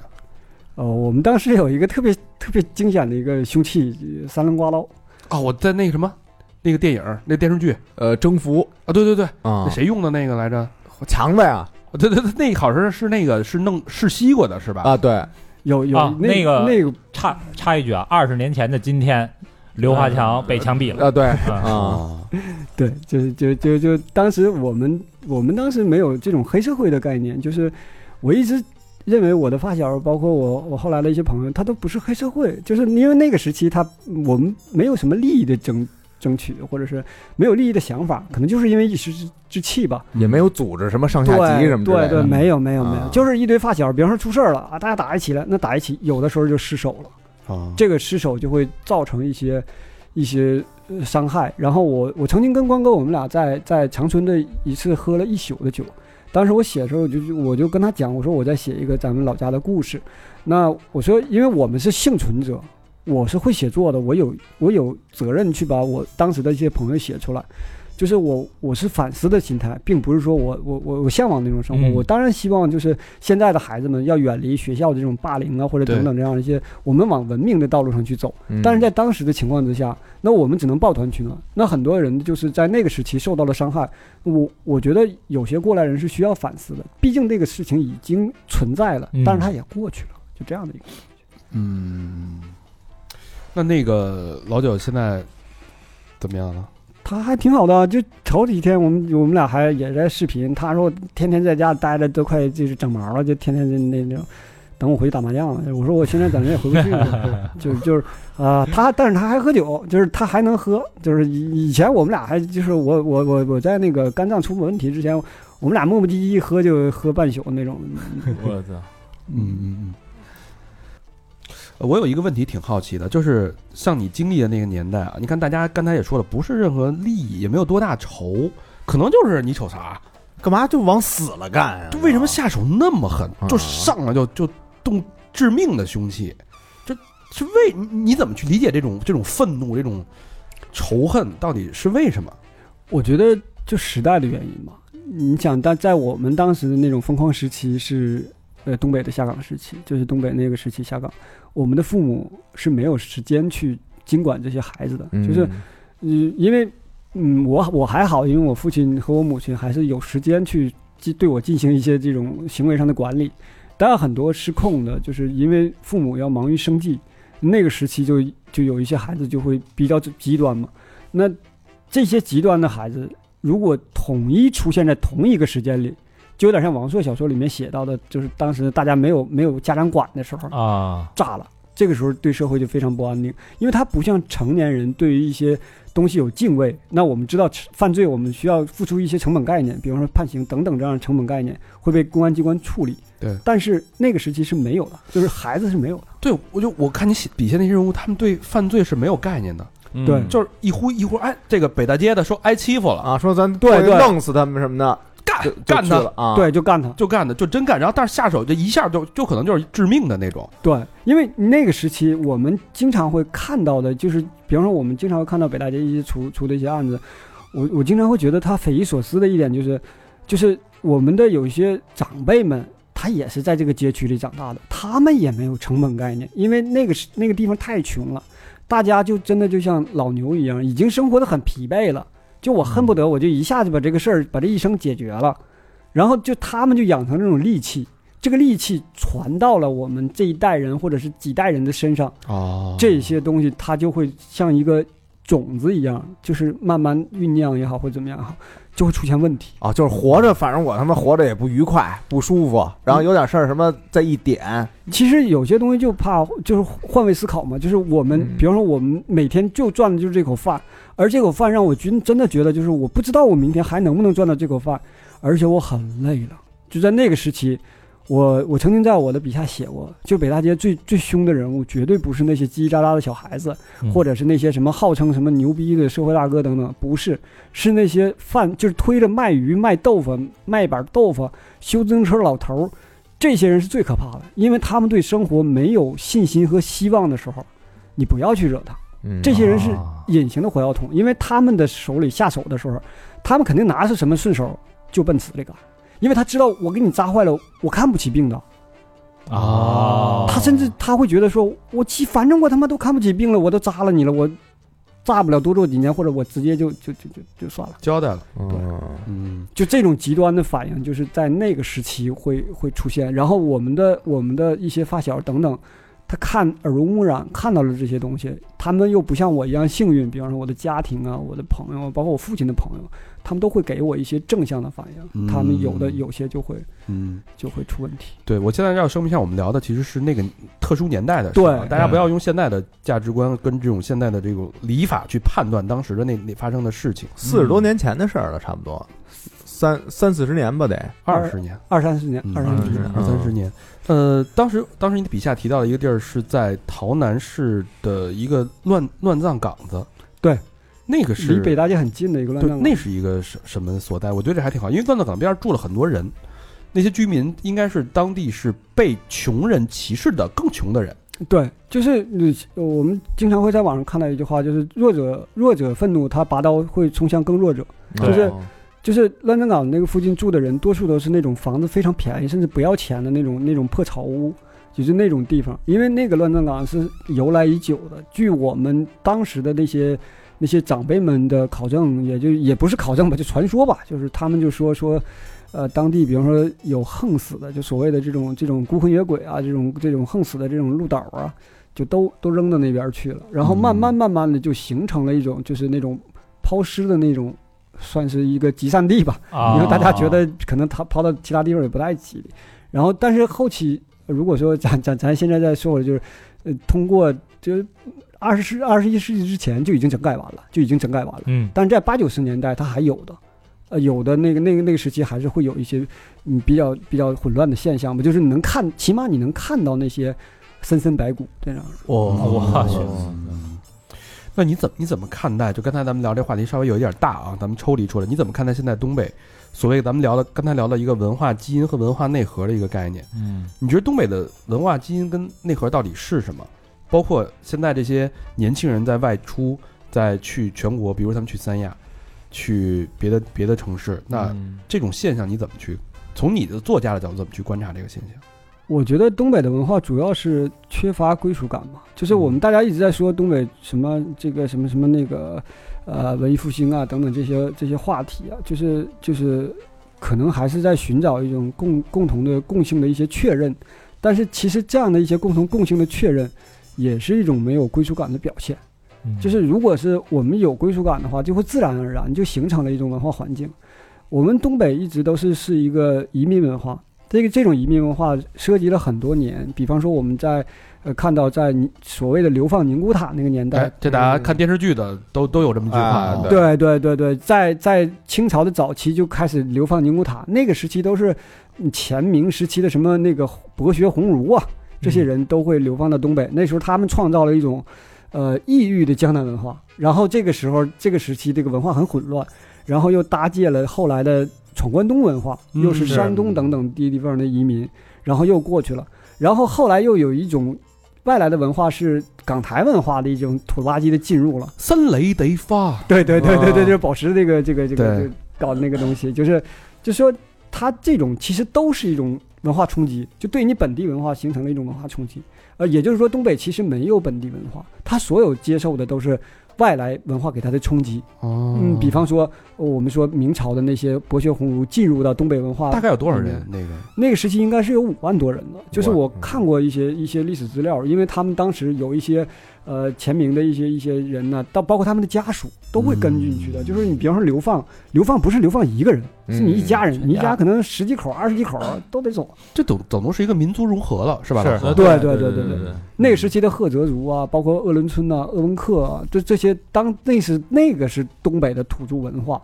嗯，然后等到了他们那些明朝的那些大官儿啊，然后包括一些呃，清朝也有一些什么状元秀才之类的，你要是出了什么问题，哐，你流放宁古塔。哦，满族的又过去了，对，嗯对吧？也不是他当地是满当洲，地满哦那族就就是是满族满族对啊，对然后那个那那些那些那些人就去了之后，就把就把中原的文化带过去了，然后再加上山东文化的这种传统的中原文化的另外一种侵袭，就是以闯关东的形式嗯又进去一次，然后再接下来就是港台文化等等这样一些嗯所谓的文化大融合。哦，嗯确实是比较这么混乱。这么理解，对，它是比较混乱，所以大家找不到归属感。就像我刚刚讲到，就是就是咱们之前聊的时候，我也在说，就是我们看东北人大多数介绍自己的时候，第一句话是我是个东北人。对，嗯而我不会说我说我是一东北吉林省洮南市北大街人，我不会这么说，嗯，对不会介绍这么具体。它它是一个概念，是一个宽泛的概念。这个东北人是一种身份确认，嗯就是我们在外遇的时候，我们多数都会找一种能够有形成迅速凝聚力的身份确认，我们都会有。嗯，就比比方说，您您这几位去海南，说我们北京人，那哥们儿说一个北京的土话，你马上就会 get 到，说嗯我们是北京人，这是一种身份确认。嗯，这种身份确认在我们东北，因为它的幅员辽阔，就会形成一种泛的概念性的身份确认。嗯哦，那东北也有本土文化呀，二人转，胡黄白柳，有有有有有有有有有有有，这这个这个就说来话长了。其实它也是一种文化侵袭吧，就是也是一种，呃，它应该是在这个所谓的“胡黄白柳”这个说法，因为呃，我们现在如果翻阅资料的话，找不到一个共性的说法，每家的出马仙都会有一套他自己的说法，哎，哎是没确实错统一的那种，没有统一。所以就觉得跟北不是很京严谨，北京每个妈妈做的炸酱面味儿味儿都是最好 啊的，对对对对对，就是就是这种。然后嗯我我我我我我现在也在收集这个资料来做一个，想做一次这样的一些文化梳理。就是我我虽然是这个文化文化这个水平也不是特别高吧，但是我在慢慢的去梳理这样的一些一些东北的一些传统文化。嗯，这倒是一题外话啊，因为我嗯我个人非常感兴趣，咱们咱们就拉出来稍微的探讨一下啊。嗯说回来，那你是你看啊，你从你是二十二三岁离开的北大街，嗯，对。那肯定是有出了事儿了。呃，我当时因为开网吧嘛嗯，开开了一间网吧，然后这个网吧当时也是现在的说法藏污纳垢的 吧， 呃然后污纳垢， 对对对，有点这意思。有什么垢啊？让我们听听。嗯、反正 那会儿里边有喊麦的嘛， 是吧所谓的骂街所谓的一些很江湖人物、呃社会朋友都会在，然后嗯这样的、这样的一些文化也不是文化了， 就是一些一些一些一些环境的因素吧现象因为哎那时候也也不查身份证儿，嗯对是吧？也没得玩儿，对对所以什么人都去。我觉得对这个得放私房课聊，嗯是吧？然后然后就是我我我我在看网吧的这个过程当中，因为有有有有有一次没有忍住，就出了点事儿，小事儿，哎嗯就跟我弟我们俩去去去去把人给砍了。但是这个这个事儿就是就是一个，因为他们是是属于犯错在先嘛，啊，就是当时那个警方也在说，因为我们报案了嘛，嗯然后警方也在说说你们是属于正当防卫，因因为他们进来就是一堆喝喝醉的小小混混儿，然后进来又打又砸的又这那的，我们就进行了一次正当防卫。但进行这次正当防卫之后呢，呃然后那个呃我家里人嘛就担心我们会出事儿，会怕对怕方被人报报复，复是吧？对，怕被人报复。然后我我想我也什么都没有，就是就是 网吧一关就走呗，嗯，就是就就这种这种报复的现象多吗？啊，应该还挺多。嗯，就是呃，以前狂二狗写过就叫补刀嘛，就是补比，刀，对对，比方说打了一场架不过瘾，再去补刀。哦，就就是是那个走夜道了，套门呃打门棍套白狼，对对对那对种对，啊也有这种这样的一些报复。然后这样呢，就是这防患于未然吧，嗯，就是为了怕这些人报复，然后我的父母就建议说，你们哥俩就可以去。因为也是也是也都到年龄了嘛，去可以去外边闯外边一闯一闯了，对，啊。吵一吵。嗯，呃，到北京，可是你这个哎，那你当时会不会觉得说，妈的，我怂了，呃，不会不会不会，因为我你走了，不是你你你这个你这嗯个你不能总是欺负人家，就是你你当时是因为你不得已，嗯然后动手了，然后不得已去做出了一些反抗动作，可能伤害到了别人，嗯，但是你就是你不能欺负人家，往死揍人家，那不太对。就是嗯我我们的行为一向是很克制，就像我我刚才说的，就是我我向来都是可以探监，不可以坐牢嘛。嗯我也我也不想去踩法律的这种红线，那我宁可去躲出去，因为你在很理激智，对你在激化的话，你会反发生一些更恶劣的事件，那就不好。嗯，何况我还是那句话，我是个好罐子，我凭什么要破摔？嗯对那但是你这个学历，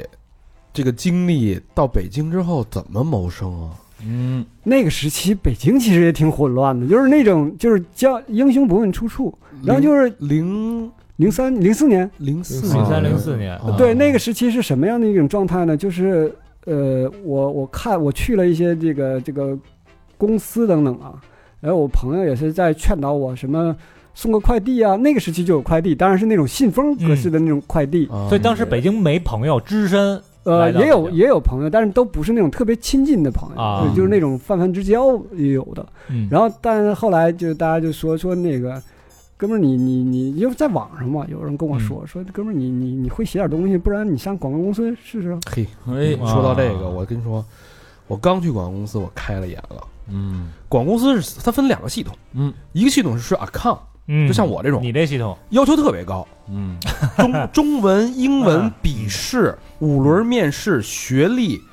各方面要求巨高，层层筛选，嗯，最后过五关斩六将，哎，进去了之后，我一看这创意，我的妈呀，这都什么玩意儿啊？嗯，厨师、对厨师，混子， 对嗯然后开网吧的，对对对， 我这样的对对。三教九流什么都有。三教九我流我就还问我说，哎，这是我同事吗？他说，对，这就是你的同 事。这边挑了吗？这边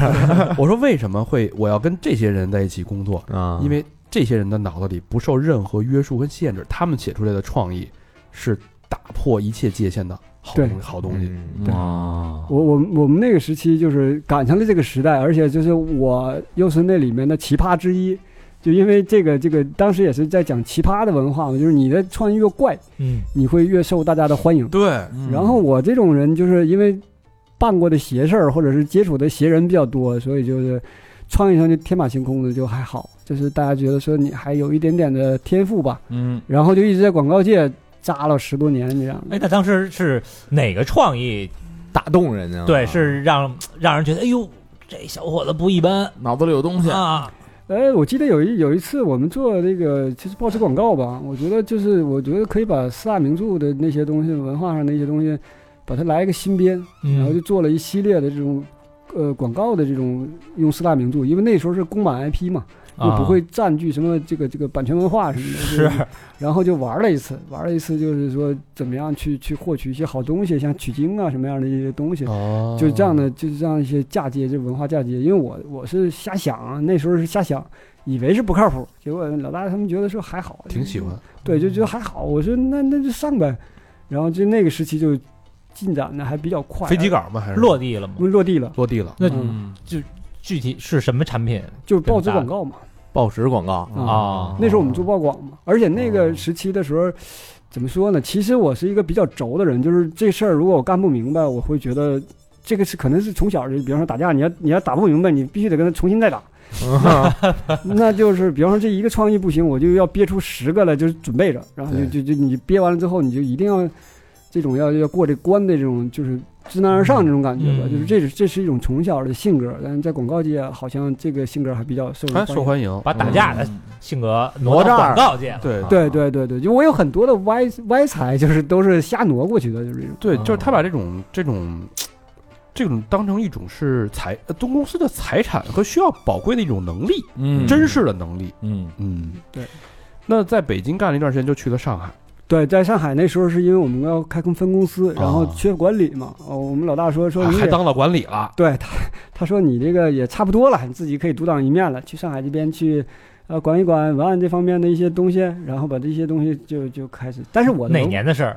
零七年，零七年啊、当文文案头了，对，当文案头了。但是我那时候其实文化挺低的，就是你我是那种，就是你比方说你有很多很葛的文化我都知道，但是你要是正常的传统文化，我反而会就是大学学术那种文化，我反而会挠头。嗯比方说我我老大当年出了一本书叫《习文集》，嗯，然后我那个《习文集》，我那那习字儿不会念，嗯，我脚脚，对我就我 就我还特别巴结他，我说老大，我说那个脚文集写的挺好，啊因为 他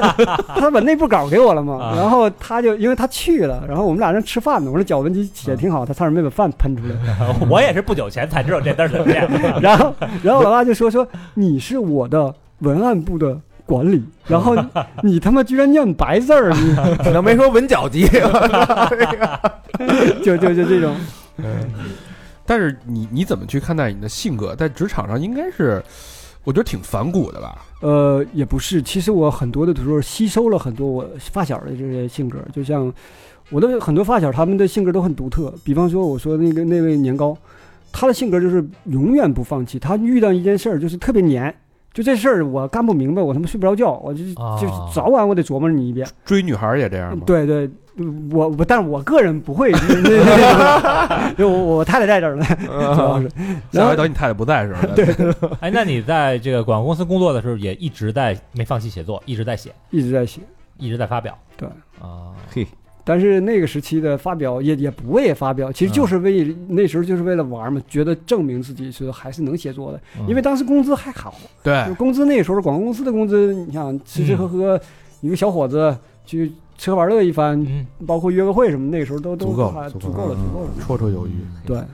创意赚的还挺多的，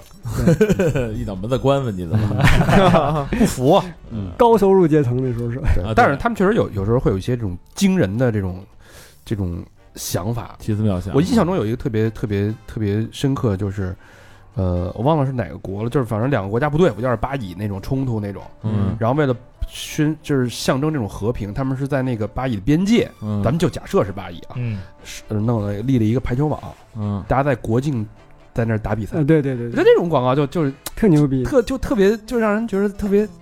对你能理解那个那个意思吗？小萝莉的猴身大叔嘛，不就是那啊个对电对影对对对对对对对这种感觉对对对有点那种感觉。这个嗯妙的创意啊，确实是能让人记一辈子。是的，嗯也有很多，就是当时我一直在强调，我说我我做广告不牛逼，但是我真的是跟了很多牛逼的大哥，嗯比方说就，就这次，包括一直在给我拿钱出力的，就是那个环石老大金鹏远，老金啊对，老金圈里也很有名。对他圈里很有名的，做了很多牛逼的创意。就是我，我是帮这些大哥们教我的，就是他们会觉得说，哎，小赖这个人还不错，然后脑子很聪明，而且做事情很认真，嗯，呃，还不算操蛋吧，这 哥们儿，呃就就就就就会教我很多东西，我学习到了很多，那说说说你呃你在上海跟那个把老板给打了那事儿吧，也不算是打了吧，就是在没更高，反正 没没没老没板不是对你不错，拿那王中王其嗯其其实挑这的，这事儿也不是在上海，就是刚回，就是从上海刚回北京那段时嗯间，因为我没有工作嘛，我就随便找了一家所谓的涉外企业。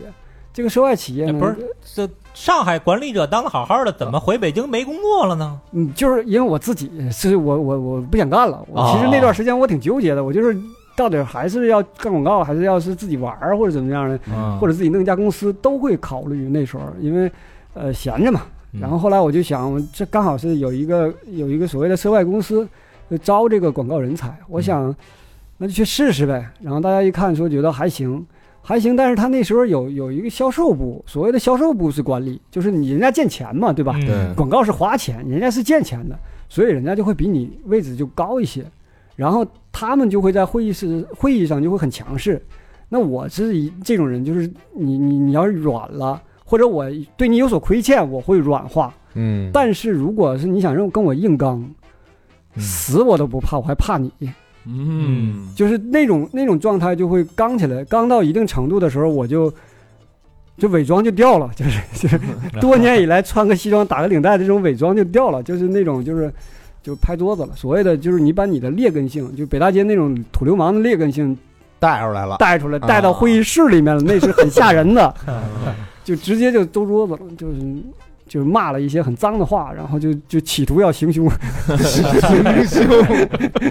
反正就就后来就被劝开了，但是当时就直接就去你妈，老子不干了，就这种。啊，香港那哥们儿说对不起啊，对不起，就是他们会认为他们他们会有一些什么，就是舶来的什么那些文化会比较高端或怎么怎么样嗯的。我从来就不惯着这种，就是你你你你就是这种过分的这种虚伪，或者是过分的这种这种所谓的所谓的伪高端。那咱就叫叫板呗。嗯你就是你，我我认为就是，比方说香港也好，台湾也好，他们在文化上有一些，当时是比我们有一些有一些前进的一些一步吧。嗯但是如果说强强去追究的话，就是说本土文化，本土文化里面就是我们我们内地的东西太多了。那我我我的土壤是无限的，对嗯我是摸着大地在跟他干，我肯定嗯只是怕的不过是他们这个，因为呃，怎么说，他觉醒比咱们稍微早一点点，但是对对对吧？对其实你你聊内核、聊文化，完全是嗯老庄那句话差说太的远。特好，我是摸着大地在跟你干，我 对太有底使气土了。遁的，他对说对对对，你就不你就不会不会不会在这个时候跟他们就是就没有犯怂的时候嘛。嗯，是是是，这也是北大街精神。对，就是其实就是一种 精神，就是 Backstreet Boy，对对对对对， 那你你想就是你看啊，之后之后的事儿咱们大家都知道了嘛。回到北京开公司，然后合伙人，然后得病，认识兔姐，这个就就是绕了一圈儿。对对，你觉得这一圈儿过程当中，北大街精神对你的能量或者支撑，你觉得也什是么也是无限的。就像我刚刚说，就是没说完的，就是说我在他们身上吸收到了他们的某一个特点，组装成了我就某某一部分特点，比方说鬼子六的那种鬼和邪，嗯然后比方说这种像豆包这种粘性，嗯比方说像老师的这种忠诚和坚持，嗯等等这些东西都会给我给我一些补充，而且是正向的。我我我每次交朋友也好，或者是呃跟我那些发小们在一起也好，我都会挑他们的一个优点和一个缺点，嗯就这个优点我要去学习，甚至再继续发扬光大一些。那这个缺点我一定要规避哦嗯吸纳一个最高分，去掉一个最低分，等于 啊！对对对这对，是一个好方法。嗯就就出现了一个就是一个奇葩的我，就等同于这种。啊，从从这博个采众家之长，从发小身上去学习，因为你没有在课堂里学习，而是在这个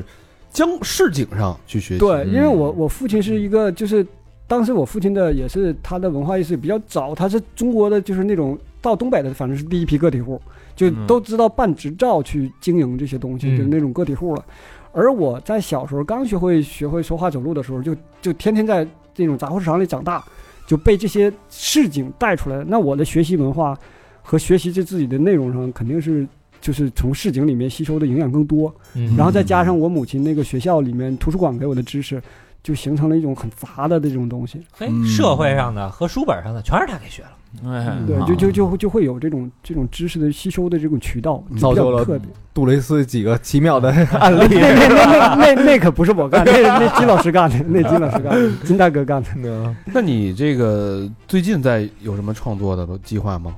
呃，我最近其实在写剧本，但是啊我我自己，因为我对制片人，就是现在，因为现在有很多的编剧和制片人会有一些产生一些矛盾，大家对可能在网上也能看到，因为大家对现在的一些这个影视剧也不太不太不太感冒了，已经已经把观是众骂的挺多的，嗯骂挺多的。我呢就想，我说我因为我不强求别人来拍我的东西，我就哪怕我把它写成一个剧本，然后我把它出版了，就比方说，就像咱们说这个老舍呀、和曹禺啊，那都是嗯剧作家这个是级别的，那我们就慢慢摸索一个，比方说一个比较好看的一样一个剧的一个故事，然后你把情节都给它拴上，包括台词都整理出来，你这样的话。就会有也会有一些观众或者是读者先去读。那如果嗯说有一些合适的机会，我就可以把它去转化成一些影视语言。嗯当然这也要看契机。但对于我自己来说，我现在就是属于一个养伤期的玩儿，嗯就娱乐，因为我没有其他爱好。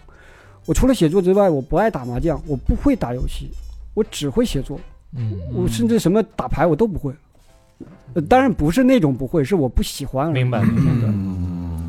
就是你不喜欢制片给你来命题作文儿，对，是吧因为你这样的话，你就会受制受制于这种，就比方说资本呢也好，平台也好，对，特别现在有些平台特别孙子，就是他反推你说你这东西他妈那姑娘喜欢，这东西那小娘们儿喜欢。大数据嘛，嗯对对你，你你大数据，你跟我说这个艺术是不能用大数据来说的。嗯，嗯不小心把那个北大街那个小娘们儿那列那个给给带带出来了啊。哎，那你这个现在在写的是大概什么样的题材啊？也写的其实也是一种呃人物关系的题，就是所谓的我想写的就是那种一些一还是些八是八九十年代东北吗？还是呃，有有那个时期的，我啊想写就是一个一个一个下岗下岗的一个人，他然后他被迫做出了一些这个违法的选择，然后在这个时候他幡然悔悟了之后的一些一些故事，哦就一啊个是他翻转，对，有一些翻嗯转，然后再参与到一些就是我们现在的公安机关的一些侦破行动，因为那个时期的老流氓，他们有一套他们自己的体系，哦，就他们认老流氓变顾问的这种， 对，然后他们这个自我的体系嗯是非常眼光非常毒的，明白？嗯因为我我我身边的叔叔他们就是这这些叔叔啊和那种长辈们有很多我认识到的一些，就是因为那市井的那些人嘛，嗯，嗯呃，他们会给我讲一些事儿，都很奇怪的，非常的有意思。嗯，这就是我，呃，听老庄说完这个对北大街市井啊、江湖啊那些嗯体系的迷恋的地方啊，嗯这个到时候我们会慢慢的挖一挖，挖一挖，嗯看以何种方式呈现给你们啊呈嗯现给大家。我有一个问题很好奇，你会把兔姐当成你笔下的人物 吗？我除了在表白之外，几乎不会把它放在我的笔下，因为我笔下的女性人物多数命运多舛。因为以前我兔姐曾经问过我说：“你为什么不写我？”我说：“因为你在我身边，我不会写你。因为，比如说我要写一个女性的话，倒不是因为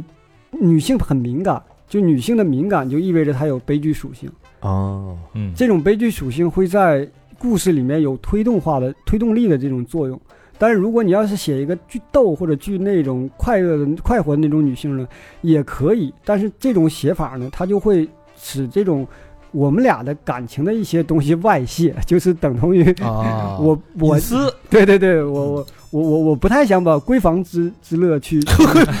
那你这书肯定出不了 了。谁让你谁让你写那个了？你我曾经让他给我写过一个爱情故事嘛，我说啊你写一篇爱情故事让我听，让我看一看。他写了一个叫李来和白洛洛的，但是最后里面那个女性她也是生病挂了。哦白落了，你说为什么你笔下的都是这么悲剧的结果呢？我没看，哎，有个别有一些好的结局，嗯极个别。其实，其实创作上有一个东西，就是呃，一大家都认为就是呃，情感是出现，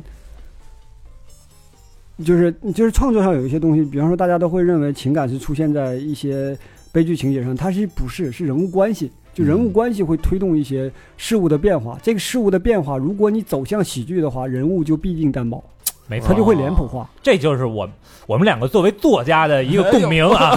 你们可能听不太懂。人家说的所有的词儿，我他妈没从你嘴里听出个一个这个词儿来。拜托话啊你也没问过我， 你也没采访过我。哎呦哎，那人物关系你知道 吧？单薄了，要人不然家北大街底下那是脏 街，都是 street boy， 都是男的。 dirty street boy，但当然，你看那个看我写我写悲剧的时候，多数都是温暖的，就是嗯就是因为这个，我我其实是想从善意上去理解有一些事情的一些变化。就如果它它的变化指向性是悲剧，那就是悲剧；如果它指向性是喜剧，也有那种 happy ending 的，也会有。这样嗯，好吧，我觉得这期啊，这期其实我们是有很多内容是非常的克制，包括北大街那些市井的那些人啊， 为什么？因为这东西你没法展一展开，它就是另外一条一一个世界了，对所以不能轻易展开。这期我们克制的还是在呃回归老庄的这个人生，他的经历，包括他的整个一些思考的过程。对，呃，书说至此，基本上 我们都很熟悉老庄了。对嗯啊，我觉得老庄也是我在二零二二年挖到的一个宝藏，挖到的一个一个我非常兴奋的一个嘉宾。嗯，还之后能持续挖是吧？对，之后我们我们我们相信啊，我相信可以从他身上挖出很多 呃真正啊属于北大街的人。我就是我觉得你现在聊的，你坐在这儿你是老庄，但是你再跟我们聊北大街的故事的时候，你就会变成小赖。对，我就不想听你那个穿西装打领带站在会议室说的那套词了，我就希望你把你的劣根性把你还原到北大街站在街边街边上对，那个时候的你的状态了。嗯哎，我希望大家也会非常的期待啊。嗯那最后，呃这边儿得把你钱切了，他 把你这兜儿洗了买，买两卡王中王放 在放桌上。 对，然后最后呢，刚才也说了，这个鸡犬不宁这个已经出了，嗯这本书呢，它其实是刚才说到的那些人物的一个后续的一个一个对故事，但我们更多会集中在它的这个前传的部分啊。对嗯如，果大家想这个看这本书，我这本书我我个人是非常推荐的啊。嗯嗯呃，你可以第一，你可以在各大那个书的平台就呃当第当、京东、淘宝都有。都有嗯，直接可以搜。然后我们也会，如果如果这个老张愿意的话，我也可以在我们的平台去去帮他去售卖这本书啊。可以，当然我觉得咱们后续合作的机会太多了。就是对对对，呃，我我，但我们事先声明，这个钱我们是一分钱不会抽成，也不会赚啊。我所谓的合作机会就是帮我挣钱的机会，谢 谢。那钱， 然后把你的杆儿给你补上。对对对对对，我很需要钱，因为我要还债，我的兄弟们替我扛了不少事儿。是嗯是是，好吧，那这期非常的开心啊，嗯我们这个呃，请到了老庄图姐的做客啊，希望我们后在后续后续的节目里边再续北大街前缘。对，节目最后老规矩，感谢我们的衣食父母。嗯，这期第一个朋友就赶上了啊，嗯，巫山大魔王又赶上啊了，嘿，土豪捐，哎呦，大这魔王真是大魔王啊！嘿，这期节目值了一个土豪捐，值嗯，值啊！但是他没留言，哟，嗯，就故故就听故事吧。祝大魔王去北大街也平摊啊！刘三大魔王谢谢大魔王啊，嗯感感感谢谢感谢啊，也不知大魔王是男是女啊，是啊，是吧？这肯定是姓男字的呀名谁，家住哪不一里？定， 男的我估计不叫，因为大魔王都短 笛，不吉利。是吧？ 啊难道是个大魔仙？嗯，女的就是爱穿皮裤，Piccolo 桑啊嘛。什么玩意儿？哎感谢啊，这嗯个土豪捐，嗯谢谢周山大魔王，因为之前一直在支持哎嗯很多次了啊，，对对对，提前给大魔王拜个早年吧。嗯，无以为报吧，嗯嗯。下一个好朋友叫陈小姐，杭州市的朋友，嗯哎，留言太爱三好了，几乎听完所有的私房课，双飞卷，哎，又听私房课又捐款，真是的，哎你说说，就差卖他两件衣服了。我跟你这还不够啊，还有所求。贪得无厌。嗯感谢陈小姐。谢谢陈小姐，杭州的地方啊，嗯杭州的好朋友啊，好好地地方方啊。嗯下一个好朋友叫王乃一，河北省石家庄市的朋友，嗯，留言是经朋友推荐以后，几个月把往期都听完了，为哥儿几个点赞。哎点赞点赞点赞说 点赞，点赞心经啊， 点赞心经的，我怎么有点东北口音？ 嗯，点赞 啊！如果背景的小芳在听，哦，北京的小芳，啊哪是背景了？ 北京的小芳在听，嗯，想告诉你，我在多伦多的日子很安稳，勿念，也希望你平安喜乐。哟哟，有故事啊小，芳，这咱这儿没小芳，有个老芳。 我听着呢，我听着呢，我没不念 你啊，感谢就行了。 我双飞娟啊，哎感谢对谢乃一谢在多伦多的乃一啊，嗯多伦多最近风雪比较大啊，嗯，注意安然后全。疫情也有一些反复，注意安全，保哎，这个保护好自己。乃一还是个英文名啊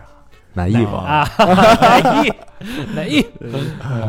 下一个好朋友叫武汉雷霆王，哎呦，哇，这名字都够大气的啊！啊，武汉的朋友啊，哇，嗯，三好的各位大哥好，一直很喜欢你们的节目，前几年一直债务缠身，现在终于还的差不多了。第一件事儿就是来补偿拖欠各位哥哥的，后续会慢慢的补。顺便想让高老师帮忙出出馊点子，如何能说服老婆同意我买摩托？哎，老婆一直以安全为由拒绝我的提议，每次一说起这个呢，她就在网上找各种摩托被撞的视频发给我，哎我拿他真是一点办法都没有。双飞卷，高老师，这个呀，嗯，你要么呢，你就先斩后奏这先买再说。啊，要不然啊，就是你先把本儿考了，考完以后呢，你找个机会，哪怕是一踏板，你带他先骑一下。找一下感觉，嗯对兜他兜可能风哎，什就么的对说咱你看咱骑的也慢，嗯但是一有这个风的感觉啊，我估计他也会爱上。那不一定。啊，或者就说是哥们儿的摩托，哎，那放我那儿，这个昏招其实不是特建议呃啊，因为这个万一啊东窗事发，可能会会有点有点是嗯风险，啊对于这个感情可能会有一些小小的伤害嗯你。就这么说，你说男人到我这个年纪吧，嗯，你不有点爱好就得有别的爱好，人万一今年二十三，嗯 威胁人家是吧？你不就这么用的 吗？下一个到我这个年纪啊，我除了这点爱好，我还有什么？下一个好朋友也是老朋友了啊，德尼斯杨，嗯哦哎，老老朋朋友友了，了嗯老朋友了。哎北京的啊，留言，好久没交租子了啊。二零二零年因为疫情一直没回国，现在已经正式回国工作了。哟，虽然暂时没有进入自己喜欢的体育行业，但是也算是和体育沾边儿了吧。嗯，说起来，还和大肠之前的公司算同一个集团，WPP 呢，应该是下面、嗯，嗯，已经发了第一次工资了。念叨应该就是夏天了，嗯，希望二零二一年能见到哥儿几个双飞卷。有小哥们儿是不是之前活动来来过过？啊来过，是一九年还是一九年在文创园那个哎是吧？好像我记得，得还挺精神的，长得。对对对，嗯，但等于也实现了是是见面的愿望啊。，嗯对，不，这肯定是那个呃见面以后捐的，对，我想想啊，因为他说二零二零年哦，嘛对对对对对嗯对，啊，那我们这个已经有据点了啊，在那个三里屯的 Radio Radio 啊啊，你欢迎随时光临，三最好里屯 SOHO 啊，五号商场二幺零啊，周五的时候啊，嗯嗯，好吧，嗯，下一个好朋友叫小小，嗯石景山的啊，哟，留言是有请大肠儿啊，三好坏男孩们好，本想来个双飞，一看钱包还剩八十八，就来个真爱吧，确实混得有点惨，别这么说啊，啊，啊咱们见过，也有过合作，不说我是谁了，不是什么重要人物，嗯也害怕寒暄客套，感谢的场面，就想想就想聊聊老几位。嗯，大肠儿果然的头脑担当，逻辑清晰，有领导力。说的真哎，确实国安的，小明儿虽然看似野蛮生长，其实情商蛮高的，也很敏感，嗯，敏感这事儿你都看出来了，特别是夜里啊。哎 呀， 高璇哎，虽然话不多，但是最真性情。老何其实是最职场而现实而老道。嗯，嗯嗯，小佛啊越越声越来，赞同的声越来 越响，我我感觉这个观察力啊，可能还有待提升。 嗯小佛最平易近人，哎，小佛加 油！没了，是逮谁抱谁倒是， 老平易近人了，老近人的，容易近人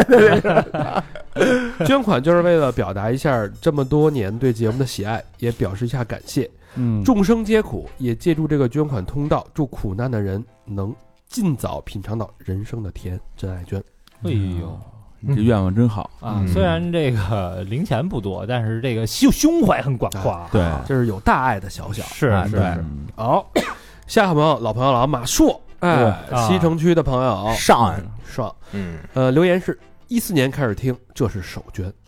嘿，哟但是嗯私房课和衣服全有，啊你看啊，哈哈，感谢。 是不是那个两口子老来啊求婚那个，对是哎吧？咱给还录视频呢，是我人们家前两天刚跟你大学同学还聊了一期呢啊是人，那个确实啊，现场的消费可是不老少。嗯，感谢三好一路相伴，更感谢帮我录的求婚祝福，以后必须常捐，双飞捐。哎，感谢啊，马叔每回那个更完节目，基本上都要抢前前五吧，哎呦前五的回复里绝对有马叔马硕绝对真是牛逼啊，老铁啊！嗯好同志，好同志，好，下一个老朋友啊，佩芝嘿嗯哎，这是海外 哈，又来了啊！嗯佩 芝，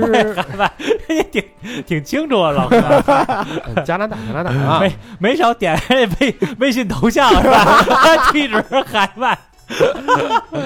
呃最职场了，老大老大，观察的比 较细腻，哎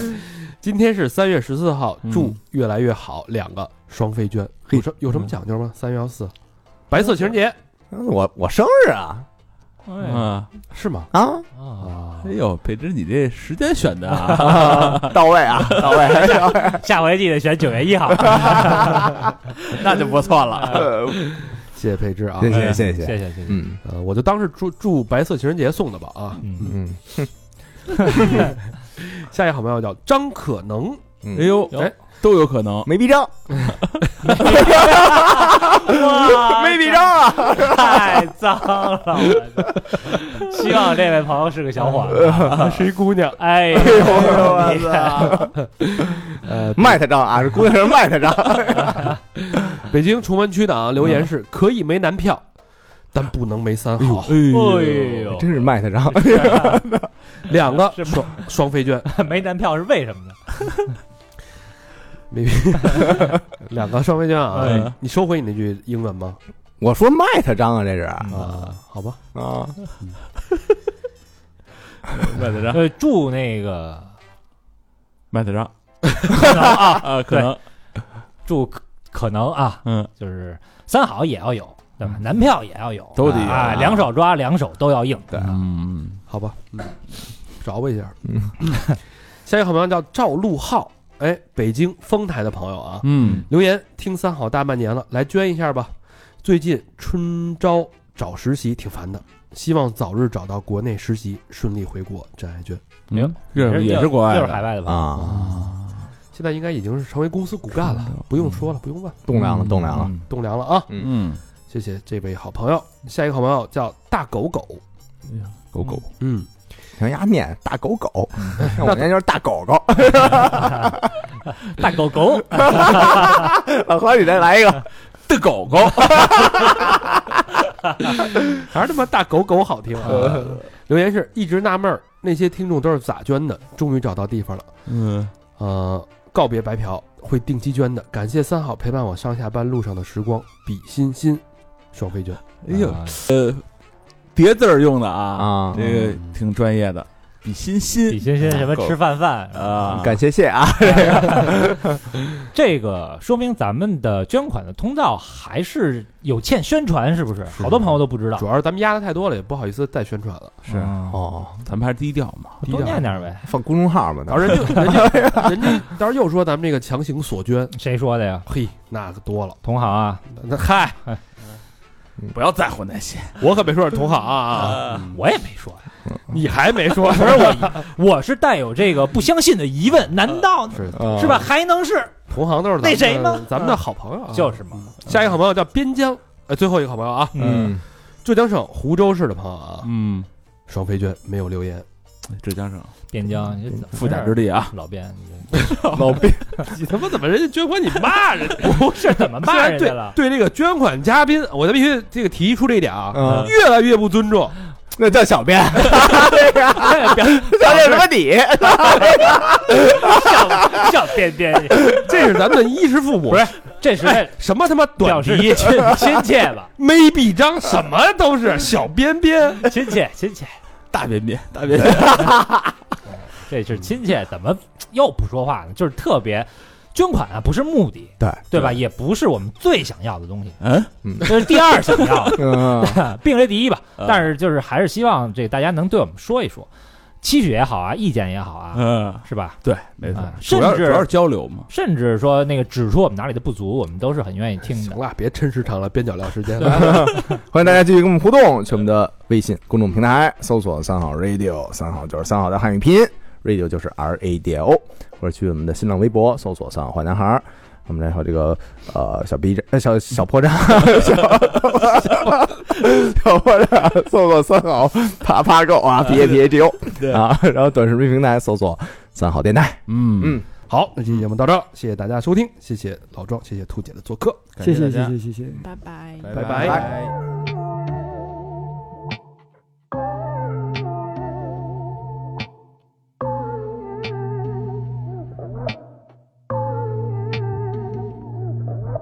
You put me on a pedestal and tell me I'm the best. Raise me up into the sky until I'm short of breath. Yeah. Fill me up with confidence, I say what's in my chest. Spill my words and tear me down until there's nothing left. Rearrange the pieces just to fill me with the rest. Yeah. But what if I, what if I trip? What if I, what if I fall? Then am I the monster? Just let me know. And what if I, what if I sin? And what if I, what if I break it? Then am I the monster? Yeah. Just let me know. Yeah, yeah, yeah, yeah. I was 15 when the world put me on a pedestal. I had big dreams of doing shows and making memories. Made some bad moves trying to act cool, upset by their jealousy. Uh, lifting me up, lifting me up. And turn me down, turn me down. Yeah, I take responsibility for everything I've done. Holding it against me like you're the holy one. Yeah. had a chip on my shoulder, had to let it go. Cause unforgiveness keeps them in control. I came in with good intentions, then I let it go.